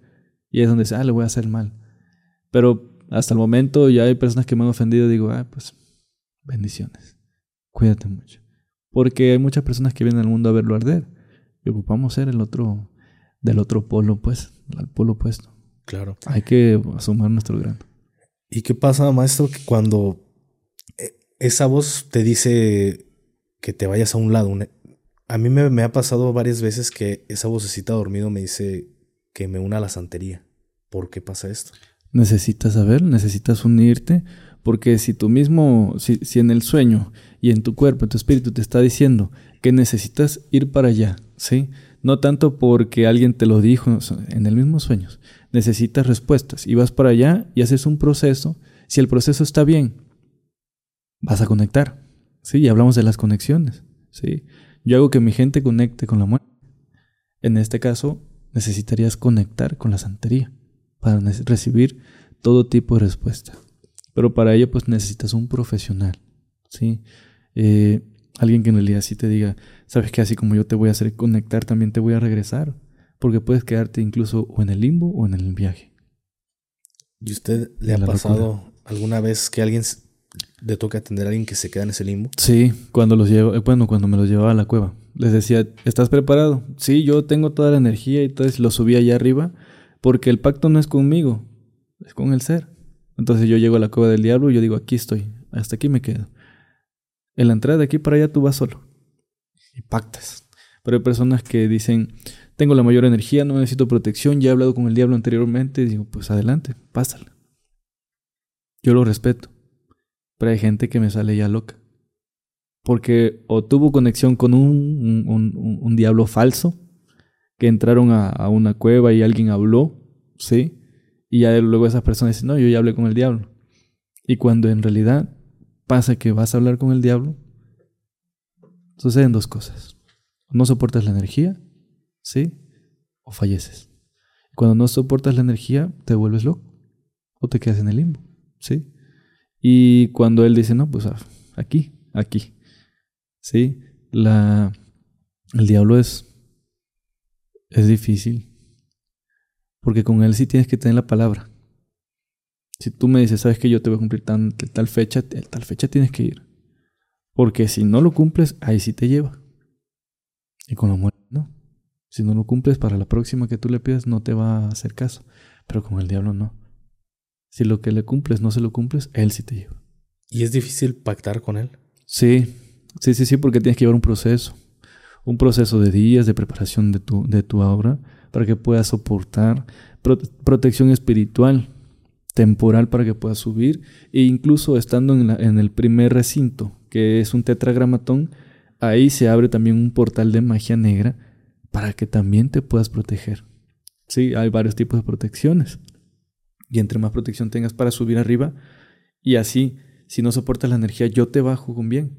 Pero hay personas que me dicen, yo tengo la protección, yo traigo mi Virgen o yo traigo mi Dios. Y yo, yo respeto todo lo que tú vayas a hacer, vamos a subir. Yo soy libre albedrío, ¿sí? Entonces respeto todas las religiones para que puedan respetar a la mía. Y cuando yo digo, las personas me dicen, ¿saben qué? Yo voy a subir así, bueno, adelante, solamente fírmame. Porque sé que tal vez pueda pasar que se vaya en el limbo o fallezca. ¿Y cómo le hace la gente para pactar cuando no tiene el unicornio negro? ¿Pueden hacerlo por, por ellos mismos? A través de otros maestros en Catemaco. ¿Y si no lo tienen? Pues son varios brujos ahí en Catemaco. No, pero un ejemplo, una persona en, no sé, en una parte de un rincón del sur del país y se le mete a la cabeza pactar con, con el diablo, ¿puede hacerlo o ocupa un Se puede hacer, sin problema se puede hacer. Claro que no se, no se garantiza que en realidad vayas a hablar con el diablo. Porque hace rato mencionaste un diablo falso. Sí, al menos que abras un portal y hablas con otro ente, otro demonio que se haga pasar por el diablo. Y según tú estás hablando con el diablo y puedes hablar con otro ente, con Anamón, Astaroth o algo más. Así que son los seguidores del diablo. Y este. Y al final te consumes. ¿Sí? Esto de las energías es muy fuerte. Si vas a iniciar un pacto sin ningún tipo de, de ayuda o conocimiento, lo vas a hacer bajo tu seguridad. ¿Sí? Bajo tu misma este, Responsabilidad. Responsabilidad porque como maestro yo digo, bueno, yo te subo, yo te traigo. Pero cuando lo haces solo, ocurrió hace un tiempo, no recuerdo en dónde, pero me llegó un video donde sacan a una niña como de 18 años por leer, libros y demás. Y la llevaron a la cárcel y todo. Ahí se ve como la amarran y todo. Pero pues al final la muchacha estaba poseída. ¿Sí? Y no sabemos qué pasó. Si, él, si esa misma muchacha le pegó a otras allá adentro y le dieron más tiempo y cosas así, no sé. ¿Qué pasa en, el, en este caso, por ejemplo, cuando empiezas a pactar con un diablo falso? Dices que te consume, pero ¿en qué sentido te consume? ¿Entra en ti? No, porque los maestros, por ejemplo, si pactas, si con un maestro, tienes que saber si el maestro es profesional. Nosotros como seres humanos tenemos esa forma de ser receptores de vibras y sabemos quién nos puede mentir y quién nos puede decir la verdad, porque conocemos el bien y conocemos el mal, ¿sí? Y pasamos por también el bien y pasamos por también el mal, porque también a veces hacemos el mal. Entonces, llega un momento en donde dices, bueno, esto sí está bien, esto sí está mal, este brujo sí es bueno, este brujo no, este es falso, porque tú mismo te debes de dar la tarea de descubrir si el maestro que tú tienes es bueno o no, ¿sí? Esto debe ser muy importante, muy importante. Las personas que vayan a pactar tienen que estar seguras de que en realidad con el ente que vayan a pactar sea el diablo y no sea otro espíritu o el brujo que te está jugando con otros que están ahí a tu alrededor y por ejemplo dicen no pues vaya yo no estoy para hablar mal de nadie pero yo vi un video donde un brujo decía que se, que se había poseído y el diablo se metió en él y yo he dicho, bueno, el diablo es muy poderoso como para meterse en la materia y la persona lo soporte. ¿Sí? Si el diablo entra en ti, te va a hacer hablar de todo. Pero el día que el diablo salga, nadie lo ha vivido para contar. Y yo vi un video en donde un maestro decía, le preguntaban, ¿y cómo se crees el diablo? Y el diablo le dice, ¿quieres que vaya en la noche a tu casa y te jale los pies? Y o sea, ¿cómo el diablo va a decir eso, no? ¿Cómo el diablo va a ir en la noche y jalarte los pies? O sea, ahí mismo te desmaya y hace lo que te vaya a hacer. Ahí es cuando te das cuenta que el brujo es falso. ¿Tú has visto alguna vez algún, no sé, algún demonio visualmente o lo sientes o cómo, no sé si pase esto, ¿los has visto? En la cueva del diablo. Por ejemplo, en la cueva del diablo es negra. Entras y está oscura. Pero o puedes sentir el ente, ¿sí? O lo puedes ver. Pero depende mucho de tu energía. Porque al momento de ver a veces no te dan tiempo para correr o hacer otras cosas. Te quedas petrificado. ¿Sí? Puede pasarte dos cosas.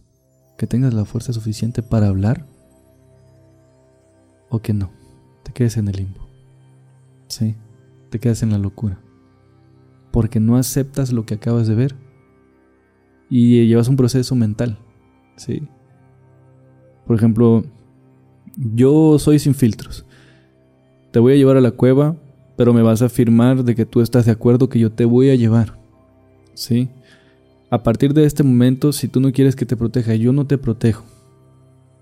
Pero tienes que saber que estando allá arriba Dios ya no está contigo. Así que si llevas tus protecciones de Dios y todo eso, allá arriba no te va a servir absolutamente nada. ¿Sí? Y es ahí donde luego dicen, híjole. Y hay personas que me han dicho, estando casi en la cima, me dicen, maestro, ya no quiero nada. Porque empiezan a sentir la energía. ¿Sí? Y yo le digo, no pasa nada, nos regresamos.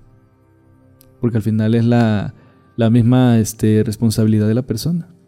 Si la persona me dice yo no quiero subir, no. ¿Tú has hablado con el diablo? Sí. Sí, sí, sí.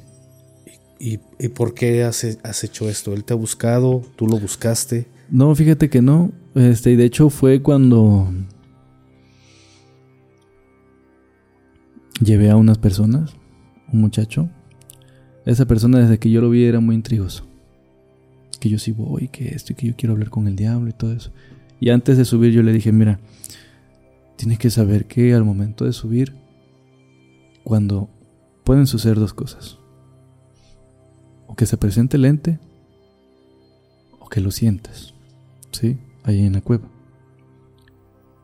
Pero de una u otra forma, si tú, te, si tú tienes mucho miedo cuando este ente esté ahí, créeme que el miedo que tú tengas lo va a aprovechar al máximo y te va a hacer sufrir de la peor forma, ¿sí? Entonces luego me dice la persona, no pasa nada maestro, yo ya vengo decidido con una mentalidad positiva, yo quiero estar con él. Órale, pues vamos. Hay gente que sí, ha pactado. Pero el pacto no es conmigo, es con el ser. ¿sí? Por ejemplo, yo sé que una persona de ahí que estaba intrigoso, tenía mucha intriga por saber si era realidad o no. Le dije, pues vamos, no me lo llevo en la noche, nada más me fui con él. Y hice lo que tenía que hacer para subirlo allá arriba.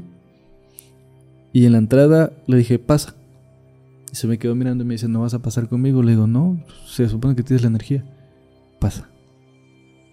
Pasó. Y mayormente son máximo de 10 a 20 minutos. Y esta persona ya sabía pasar los 20 minutos. Y cuando yo entro, el diablo lo estaba jalando de los pies.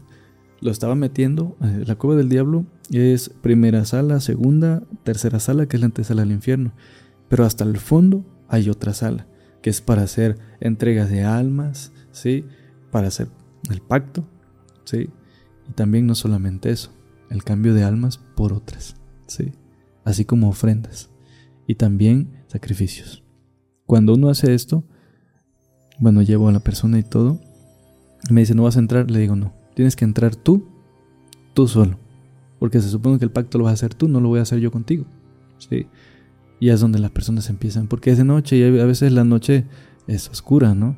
Y luego el meterse a un lugar que no conoces y sientes que tal vez no por el ente, sino por alguna serpiente o algo que te vaya a morder y te va, vaya a tener un problema de salud en ese momento, ¿no?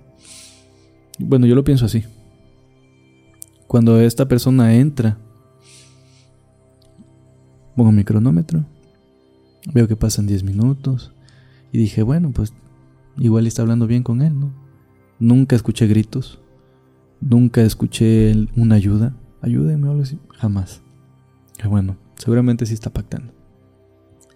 Pasaron 15 minutos. Y veía mi cronómetro y digo, este muchacho no va a salir. Pasaron los 20.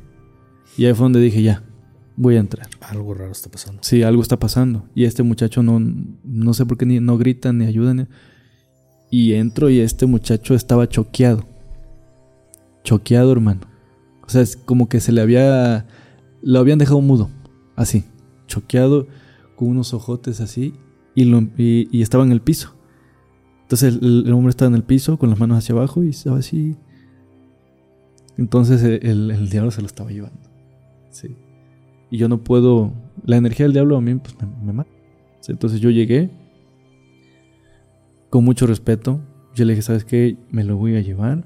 No soporto la energía. Déjame llevármelo, te voy a traer una ofrenda. Sí. Y me lo llevo. Pero el ente es un ente muy fuerte, hermano. Pero tú no lo volteas a ver, o sea, vas. a Siempre con mirada. respeto. Sí, entras y. Bueno, pues cuando entro es un ser. Es negro. Sí. No es como lo pinta la iglesia. No, no, no, es un ser negro, hermano. Grande. No, déjale. El día que vayas para allá, cuando vayas, te invito. Gracias. Hacemos un pacto. Si gustas. Te voy a tomar la palabra. Sí. Hacemos un pacto. Y también tienes que ir con mucha fe, mucha fuerza. Sí. O igual puedo llevar a alguien más que quiera pactar. Porque tú tienes un hijo. Tienes a tu familia. Sí. Cuando uno pacta, aparte de que también, si no cumples, se puede llevar a alguno de tus familiares y eso es feo.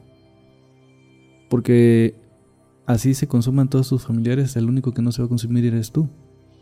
Y el día que no quieras fallecer, no va- el, día que tú quieras fallecer no lo vas a poder. Porque vas a sentir que te vas a quemar en vida. No, pero yo decía ir no para pactar, sino para, Para ver. Para ver. Oh, sí, está bien. Sí, porque pues, o sea, yo te, sin filtros, te digo lo, lo que puede pasar y demás. No soy como de que, ah, vamos a ir tú tranquilo, todo va a estar bien, yo te ayudo. No.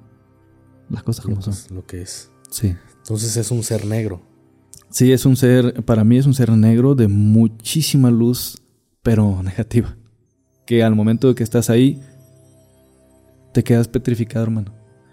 O sea, no, no te da tiempo de hacer absolutamente nada. ¿Sí? Se puede presentar de que lo sientas o que si lo ves, nunca te va a hablar de qué onda, yo soy el, diablo, vamos a, siéntate, vamos a tomarnos una copita. Siempre te va a hablar mentalmente. ¿Sí? de forma consciente. Tú lo vas, vas a escuchar en tu mente que te está hablando y tú le vas a responder en tu mente porque como estás en un, en un en modo shock, ¿sí? Petrificado, no sabes, es más, ni siquiera te dan ganas de correr, hermano, porque no puedes. Te quedas frío. Y entonces pasa que o hablas bien con él y sales bien, o no hablas con él y sales mal. Una de dos. Sí. Y cuando gustes que, que vayamos para allá, el día que gustes ir a Catemaco, sin problema, yo te llevo, hago rituales y todo. Vamos y entramos, juntos los dos. Perfecto. Sí. Una pregunta y le agradezco muchísimo la, la invitación.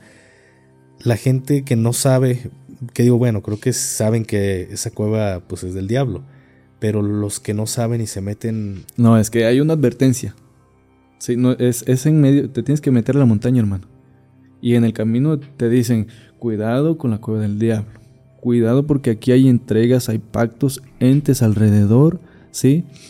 Ahí también hay este chaneques, porque un chaneque es muy diferente a un duende. Un duende es el dueño de casa. Un chaneque es el dueño prote- protector de la naturaleza. Y si tú vas a entrarte a la cueva, empiezas a sentir que te chitean, que te tocan, que te hablan. Al final van a ser estos. o se ríen, ¿no? Sí, al final todo lo que se va a hacer es para que tu mente diga, yo no quiero entrar. Sí, porque ahí no, es, no está Dios. Digo porque cuando me tocó hacer un curso en, en la selva y yo no desconocía la palabra chaneque, pero vigilando o estando dando la seguridad en la madrugada, se escuchaban como risas en diferentes puntos que se reían Sí. o, o golpeaban cosas, se caían cosas, arrastraban. Y recuerdo que un amigo me dijo, son chaneques. Esto es real, hermano. Incluso en el tren Maya hubo un video de un chaneque que estuvo impresionante. Lo voy a checar. Sí, sí. Chaneques aparece en el tren Maya. No, yo sí soy creyente de todo esto. No, sí, no soy escéptico. Yo búscalo en, YouTube, sí está, hermano. Chaneque aparece en tren Maya. Y, y no, pues después de eso encontraron varias, este. Varias, este. ¿Cómo se llama? Eh, como ciudades enterradas. Ok. Sí.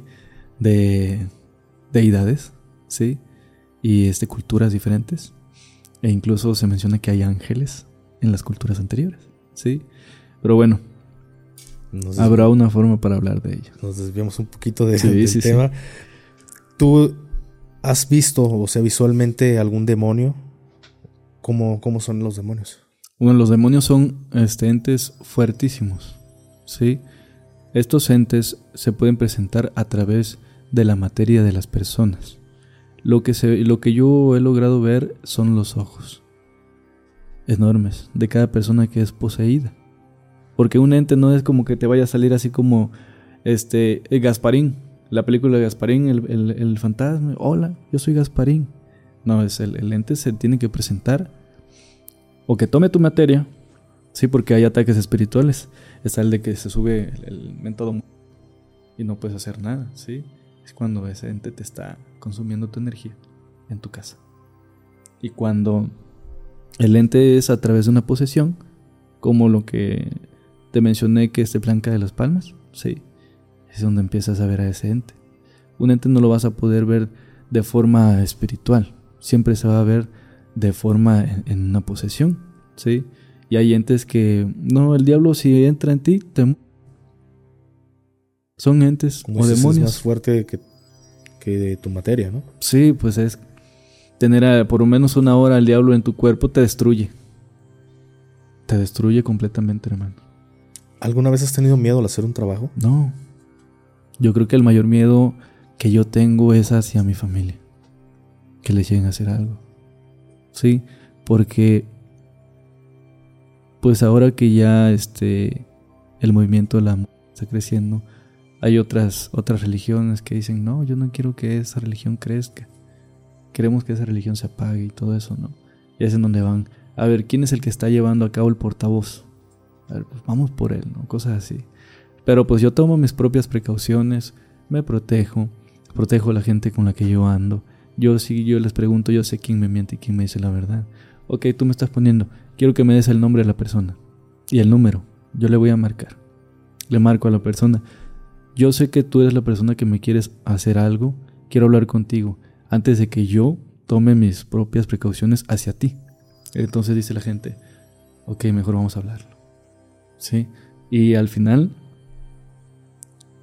el mundo no es un mundo de batalla. El mundo se debe de hablar, las personas, para poder hacer una buena conexión. Y hay personas que en su momento me han querido hacer el daño y que yo hablo con ellos y ya después dicen, oye, en realidad no eres nada de lo que me dijeron. Podemos ser amigos. Sí, claro que sí. Ya en, vez de tener enemigos, se vuelven amigos. Y luego ellos mismos te dicen, maestro, mire, va a pasar esto con tal persona y aléjese, ¿no? Pues yo ando siempre en lo mío, con mi familia. Y entre más me esté en la luz, mejor. ¿Te ha tocado alguien de otra religión, hablando de la brujería, que te trate de hacer un daño y digas, él sí tiene mucha fuerza? pues me han querido hacer el daño, pero le digo, oye, pues ¿para qué me vas a hacer el daño? Pues si te lo voy a regresar el doble. Si tu energía es igual a la mía, la vas a soportar, pero si no, te vas a consumir. Y, por ejemplo, hice esto en, en varias personas que cayeron en cama y empezaron su deceso y ya no las... No es como que yo me arrepienta, vaya, de hacerles el daño. Porque incluso hasta en la Biblia dice, la Biblia tiene sus guerreros, las iglesias tienen sus guerreros. Y dentro de la Biblia menciona que el guerrero, los seguidores de Dios, ¿sí? Los que van a azotarte cuando te llegan, dicen que el que mata con dolor es un pecado. Y sin, sin dolor no es un pecado para la Biblia. Entonces ahí empezó lo de la Santa Inquisición. Gente sin, sin, sin sentimientos fríos, pero eran gente de la iglesia. Y ahora pues es de otra forma.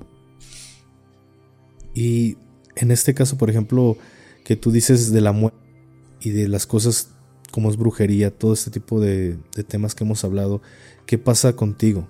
porque veo que has mencionado varias veces la iglesia. ¿Crees en, Dios? Bueno, yo respeto las religiones. Sí, yo respeto a Dios, yo respeto al diablo. Siempre los he respetado para que respeten mi religión. Sí, yo respeto las todas las iglesias, las respeto. Hay palabras en donde los pongo a prueba, ¿no? Pero en realidad, este, jamás voy a ofender ninguna religión. Yo respeto también la religión, la africana, la cubana, la santería, el palomayombe, todo ello, yo lo respeto, porque también sé la energía que las personas pueden consumir y cada maestro. Entonces, si cada maestro también consume energía, yo los respeto, porque ellos pueden ayudar tanto como no. ¿Sí? Mientras ellos no se metan conmigo, yo siempre los voy a respetar. Siempre. ¿Y qué pasa con, con tu espíritu después de, la muerte? Me quedo con ella, con la Santa Muerte, como un seguidor. No voy con Dios, no voy con el diablo, yo voy con la muerte. Siempre he estado así, consciente de lo que yo puedo llegar a ser. Sí. Pero tú te quedas con ella como, dices, como un seguidor, pero... Un seguidor, como un guardián. Y que espero que después de que yo fallezca puedan tener una conexión conmigo. ¿Te da miedo? No. ¿Estás preparado? Sí, ya he estado al borde de la muerte muchísimas veces. En enfermedades y demás, en accidentes. Y yo creo que si sigo vivo es porque no me dejan pasar al, siguiente, al mundo espiritual.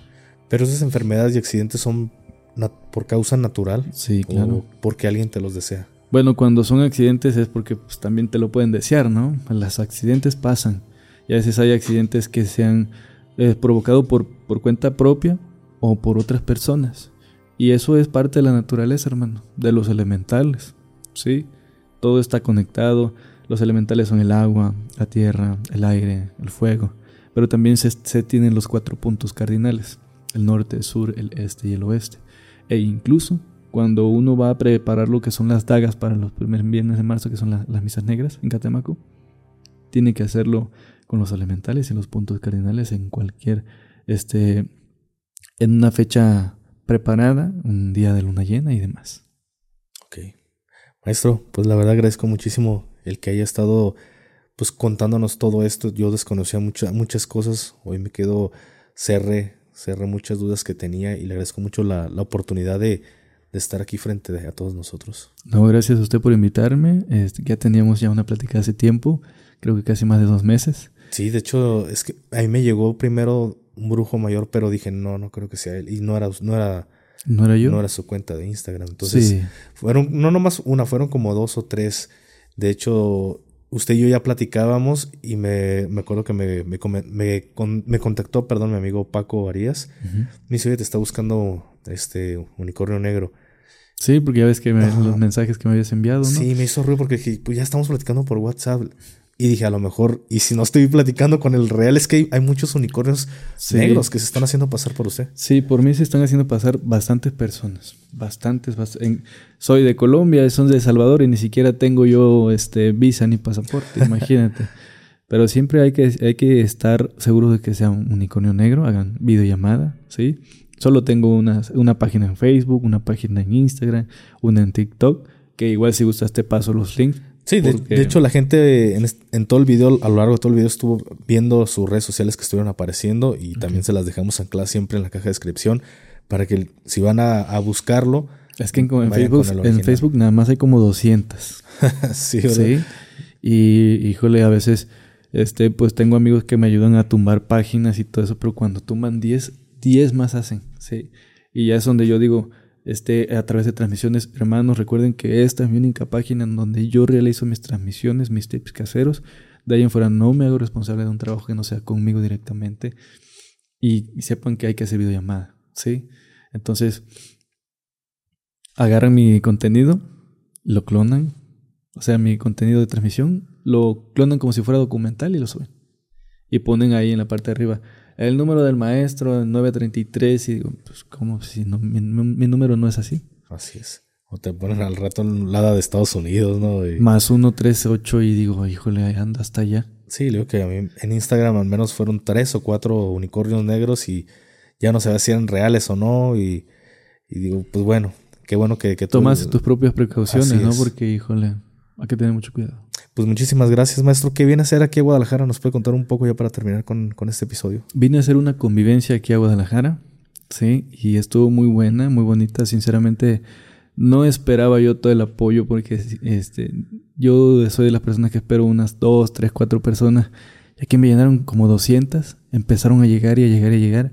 Yo tenía unas protecciones ahí, yo dije, ¿saben qué? Voy a regalar 16 protecciones. Y dicen, ¿y, qué pasa con las otras personas que, que queremos la protección? Bueno, las personas que se ganaron las 16 físicas, sin problema vamos a agarrarnos de las personas que no ten, que quieran su protección espiritual. Vamos a agarrarnos todos la mano, vamos a hacer un círculo y empezaron a llegar y a llegar y, de un momento a otro todo el parque estaba lleno. En el que fui, todo el parque y yo dije, ¿en qué momento salió toda toda toda mi gente, no? Y me di cuenta que el movimiento de la Santa Muerte que estoy llevando a cabo está creciendo mucho. Y, y, muchísimas gracias. Y créame que conectamos todos y unos empezaron a llorar, unos empezaron a sanar también. Este, y se vivió algo muy bonito. muy bonito y, al final, hermano, todos aplaudieron, sí, porque todos sintieron esa, esa vibra, hermano, esa conexión. Aplaudieron y fue algo muy bonito, muy especial para mí. ¿Y cuándo se va de Guadalajara, maestro? Mañana. Mañana mismo. Mañana mismo vine a la convivencia por mi gente y este ahora finalizando acá con usted, pues este voy a eh, regalé que aún voy a hacerlo, este una, unas limpias para locales de, de mi gente que me apoya para que también les ayude yo a incrementar las ventas y todo eso. Y eso es lo que yo hago, ayudar y también demostrar a mi gente que en realidad estoy ayudando porque pues uno puede decir ayuda a tal persona, pero pues como si no tienes evidencia, ¿no?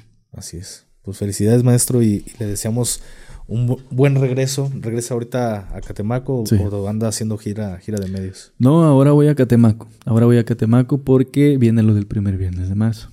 ¿sí? Y necesitamos ponernos en función todos los maestros y ver qué es lo que vamos a hacer y qué es lo nuevo que vamos a sacar. ¿Algún consejo, maestro, para toda la gente que lo está viendo? Que si quieren adentrarse a esto de la brujería, no es algo bonito. Entre más te adentres, más la gente a tu alrededor se va a alejar por tantos, tanta energía que vas a empezar a consumir. Entonces, si tú sientes que tienes brujería, solamente acude, acude a la ayuda y no acudas a empezar a adentrarte a esto de la brujería. Porque adentrarse es leer, ceder energía, hacer rituales cuando uno va a la ayuda, el maestro te tiene que ayudar a ti, no el maestro te tiene que decir qué es lo que vas a hacer, siempre y cuando este, la ayuda sea a través de un portal con el maestro. Si no es ayuda sin portal, entonces podemos ayudar a las personas a través de tips caseros que puedan llevar en casa, sin necesidad de abrir un portal y que esto les perjudique en el futuro. Muchísimas gracias, maestro. Y nuevamente le agradezco por haberme dado la oportunidad de de tenerlo aquí en este espacio y para mí fue A usted por tenerme aquí también, de verdad por la invitación, gracias por invitarme y, me siento muy contento de verdad por, por haberlo conocido. Muchísimas gracias maestro y gracias a todos ustedes por haber llegado hasta este punto. Ya saben, las redes sociales de nuestro invitado estuvieron apareciendo a lo largo de este video y también están ancladas en la caja de descripción. Se despide ustedes su compa el Gafe 423. Cuídense mucho, de parte Unicornio Negro, un abrazo bien fuerte y lleno de bendiciones. Hasta la próxima. Bye.